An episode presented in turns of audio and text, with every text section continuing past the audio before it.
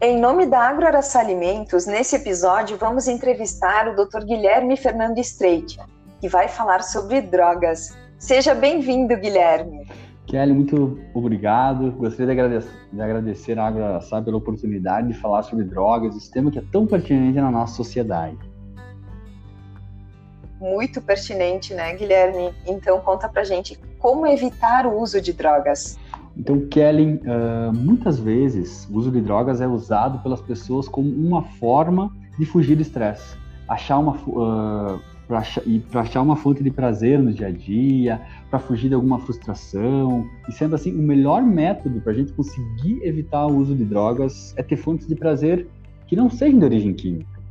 Uh, por exemplo, uma conversa com algum amigo com o qual se dá muito bem, uma corrida, uma caminhada, praticar um esporte que tu ama, passar tempo fazendo algo que a gente realmente ama e sentir muito prazer é fundamental para que o nosso cérebro libera, libere os mesmos hormônios que as drogas fazem no cérebro liberar, que são as dopaminas, as endorfinas e as serotoninas. E todas essas atividades que nos dão prazer fazem nosso cérebro liberar isso também.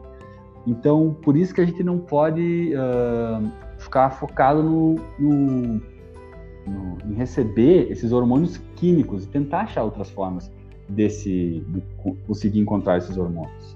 E tem métodos que, dão, que nos dão a mesma sensação que as drogas trazem, mas sem os malefícios e os prejuízos típicos do uso de drogas. Além disso, a gente tem que ter a consciência de que a droga causa profundas alterações no cérebro.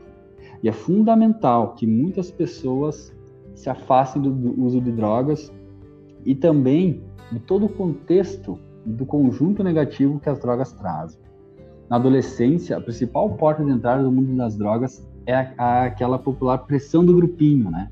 Que a pessoa tem que se sentir uh, incluída, que os outros membros do grupo falam, não, tem que, tem que usar, ou mesmo por pressão, mesmo grupo social, a entrar nesse mundo das drogas.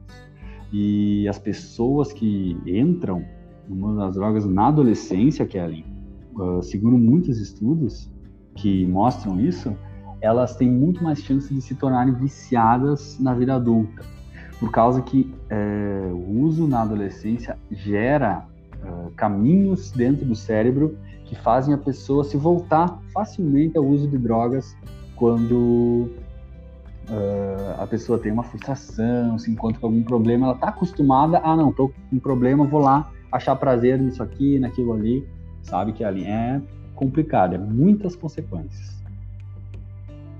Pois é, né? Preocupante. E por falar em muitas consequências, quais são as principais consequências para o usuário? A toda essa mudança na química cerebral, a partir do uso da droga, das drogas, que leva o cérebro a sempre conectar prazer com o uso de drogas. E é uma mudança difícil de ser controlada porque a liberação de dopaminas é muito alta. E esse efeito dentro do cérebro é gigantesco. No, no crack, por exemplo, a pessoa já se torna viciada a partir de 8 segundos do uso. E isso demonstra o gigantesco potencial de adição, ou seja, de vício que as drogas têm. Então, a meu ver, assim, a principal consequência é essa, Kelly. É a dependência que a gente tem criada pelo mecanismo de prazer do cérebro a determinadas substâncias químicas que são de diferentes tipos de drogas. Né?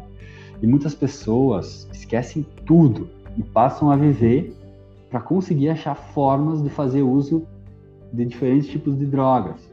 Mas, por exemplo, o crack, a gente vê, todo mundo já ouviu falar das cracolândias, né? Que são pessoas que praticamente passam a vida só pensando em como conseguir a fonte de prazer delas, que é, nesse caso, o crack. E isso ocorre, Kelly, porque o cérebro das pessoas, quando ele é viciado, só consegue pensar numa coisa. E isso acaba gerando sinais. Por exemplo, para as crianças é problema na escola, para os adultos, problema no trabalho, faltando frequentemente, perder o interesse, uma diminuição das notas, uma diminuição na performance da pessoa, problemas na saúde física, falta de energia, falta de motivação, perda ou ganho de peso, olhos avermelhados, aparência desleixada também, a pessoa para de ter interesse em roupas, no visual, não se importa em se ajeitar, tanto faz quanto fez, uh, mudanças no comportamento também. As pessoas fazem esforços exagerados para impedir que membros da família entrem no quarto, ou não fala para onde vão. Tem uma mudança no comportamento dramática, no relacionamento com amigos e com familiares.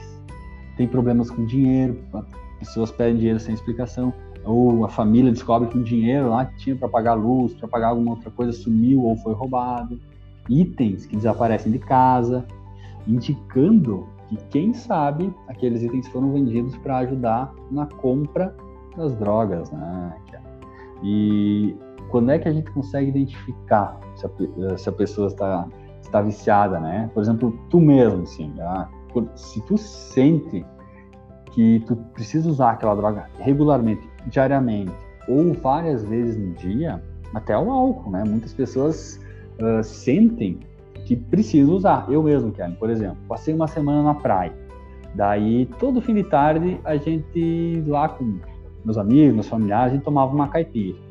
E nesses sete dias que eu passei na praia, se tornou um hábito. Batia seis da tarde, ah, vamos uma caipira e tal. E quando eu voltei para casa, cara, eu percebi que às seis horas da tarde, no outro dia, veio aquele gostinho na boca, sabe, que eu precisava tomar. E daí, nessa hora, eu entendi a expressão tem que tomar uma para firmar o pulso, né? Que é a, o meu cérebro pedindo, porque ele estava já começando a entrar nessa rotina do vício. E eu pensei, não, eu vou ser mais forte que isso, eu vou uh, botar para trás e não vou, não vou, vou aguentar ficar sem aí, porque é complicado, né? E eu, muitas pessoas não conseguem resistir a essa tentação. Muitos não conseguem e assim, com uma brincadeira, assim, um tempo seguido, que acabam nascendo os vícios. E além disso, outro problema, outros problemas surgem, né? Como sentir que precisa cada vez mais quantidade de cerveja ou de álcool ou alguma outra droga para fazer o mesmo efeito. Nossa, pois é, né? A gente acaba falando de drogas e tem drogas que elas são liberadas, inclusive como álcool, né? Então, e por falar nesse, nesse tema, como o uso de drogas pode interferir na nas relações familiares e com a comunidade. Ellen, esse uso é devastador, porque uma, uma, só uma família que tem alguém viciado, ou a gente já conhece, né? A gente vê, ouvir alguma história falar, porque essa pessoa abala toda a estrutura familiar. As pessoas que fazem o uso, que acabam sendo viciadas, não medem as consequências para conseguir aquela substância. E às vezes acabam vendendo móveis da casa, uh, entrando em dívidas, e com a comunidade também, né? Justamente por causa da consequência que é ter um vício para aquela pessoa. É bem complicado. Nossa, nossa, bastante, né? Acaba afetando todo o sistema familiar e de relacionamento dessa pessoa, né? Mas existe então um tratamento para as pessoas que apresentam vícios? Ali existe sim uh, para as pessoas que apresentam vício consiste em medicações que atuam também nesse centro de prazer do cérebro. Uh, algumas vezes, alguns pacientes precisam de internações psiquiátricas para conseguir uh, pa, uh, passar o período de abstinência, que é muito forte, e pra, principalmente consiste também no apoio da família, no apoio dos amigos, que consiste em ouvir e dar suporte, sem muito criticar, né? E também tem que é o grupo dos narcóticos e dos alcoólicos anônimos, que, é, segundo estudos, apresentam métodos de conseguir é, tirar do vício muito efetivos, métodos muito eficazes, tá? são muito bons e comprovação científica de que funcionam mesmo. E também é, o departamento médico da AgroAçá, eu, o doutor Ricardo, a doutora Laritza, nós estamos disponíveis se o paciente achar que precisa conversar, achar que quer iniciar um tratamento, e também tem o centro de saúde e a psicóloga Morgana para fazer um tratamento, dar um início, para ver o que, que nós conseguimos fazer para pensarmos juntos na solução desse problema. Tá bom, Kellen? Nossa, Guilherme, que bacana todo esse, esse suporte, né, para as pessoas que precisam e que acabaram tendo o vício ou que têm familiares também que que possam estar envolvidos e conhece alguém que eles possam estar ajudando, né? Então fica a dica do episódio 3 da temporada 1 do podcast Agro Araçá, Evite as Drogas. E nós queremos saber de você, Guilherme, que você deixe uma mensagem final para o pessoal que está nos ouvindo aqui no podcast. Eu acho que, Kelly, o principal para a gente pensar sobre isso é para a gente descobrir o que a gente ama, sabe? Para a gente, porque muitas pessoas não sabem o que realmente gostam de fazer, o que realmente ama, que a gente descubra, a gente olhe no relógio e a gente não viu o tempo passar, bah, fazer isso é muito bom, sinto muito prazer, porque isso faz a gente liberar as mesmas dopaminas, as mesmas serotoninas, endorfinas dentro do nosso cérebro que as drogas liberam. Então, se tu sente prazer de uma forma que é boa, de uma forma que não traz consequências maléficas, eu acho que isso é fundamental. Além da gente se manter, praticar atividade física também é uma forma excelente receber as endorfinas. Além da gente se manter saudável e ajudar na longevidade, a gente tem uma sensação maravilhosa de bem-estar, que, é, que é exatamente isso que as drogas nos proporcionam, mas sem os malefícios, sem os efeitos colaterais. Tá bom, Kelly? Tá certo, então, mais uma vez, muito obrigada, doutor Guilherme. O podcast Agroaraçá é uma realização da Agroaraçá Alimentos. Informações, acesse o nosso site www.agroaraçá.com.br.